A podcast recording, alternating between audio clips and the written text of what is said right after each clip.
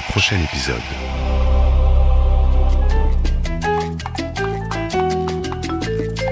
Bonjour à tous, aujourd'hui dans le prochain épisode, je vous parle du féminisme dans les séries télévisées. On en parle un peu partout en ce moment, la nouvelle loi sur la parité par ici, la théorie du genre par là.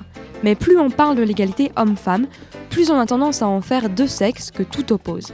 Les séries, en décrivant l'intime, offrent différentes visions des rapports amoureux ou amicaux, de la vie de couple ou du célibat. Et surtout, elles sont devenues petit à petit un moyen d'exprimer certains des idéaux féministes.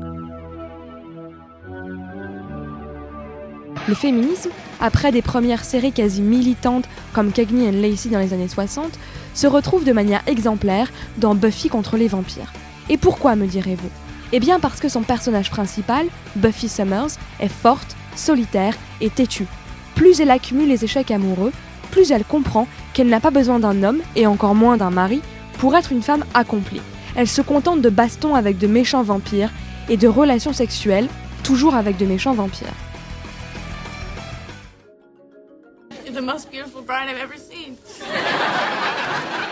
I am, aren't I? Miss Waltham, Yes? we're closing. All right. And could I get my ring back? Vous connaissez sans doute la série Friends, mais peut-être n'avez-vous pas remarqué à quel point la série dresse un portrait peu flatteur des femmes.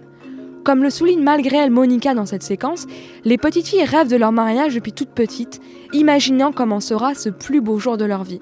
C'est un propos pourtant anti-féministe que de ne pas voir qu'il s'agit là d'un conditionnement de la société et non d'un choix délibéré.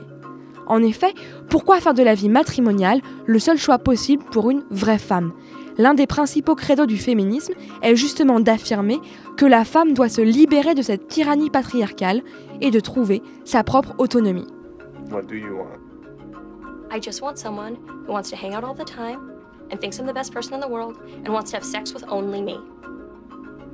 And it makes me feel very stupid to tell you this because it makes me sound like a girl who wants to like go to brunch. And I really don't want to go to brunch and I don't want you to like sit on the couch while I C'est surtout la comparaison entre deux séries, Sex and the City, dont vous Okay? avez But entendu le générique en début d'émission, et Girls, qui touche le cœur du problème. Les deux séries racontent la même histoire, quatre copines, dont une écrit des chroniques sur le sexe, passent leur temps à New York à papoter et à se raconter leurs aventures.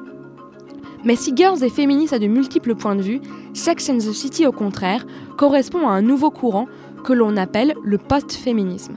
C'est le moment où les femmes, fières des acquis des générations précédentes, ne ressentent plus le besoin de continuer à militer et utilisent inconsciemment ces acquis pour prôner des idées rétrogrades. Si en apparence les femmes de Sex and the City sont libérées, ce qu'on a appelé dans les années 90 des célibatantes, elles n'ont vraiment que deux obsessions, s'acheter des chaussures et trouver l'âme sœur. La seule qui ose avoir des ambitions différentes, Samantha, est punie de ce choix par un cancer du sein. A l'inverse, dans Girls, Lena Dunham, qui est à la fois créatrice, scénariste et actrice principale de la série, ne cesse de dire qu'elle n'a besoin de personne pour compléter sa vie. Pour résumer, le féminisme dans les séries télévisées peut prendre plusieurs visages, mais passe avant tout par l'idée que les femmes se suffisent à elles-mêmes et n'ont besoin de personne pour s'accomplir. C'est dit. C'était le prochain épisode avec Flore et Maxime au mixage, merci à tous. Vous pourrez retrouver le podcast sur www.radiocampusparis.org et je vous retrouve dans deux semaines pour le prochain épisode du prochain épisode. Le prochain épisode.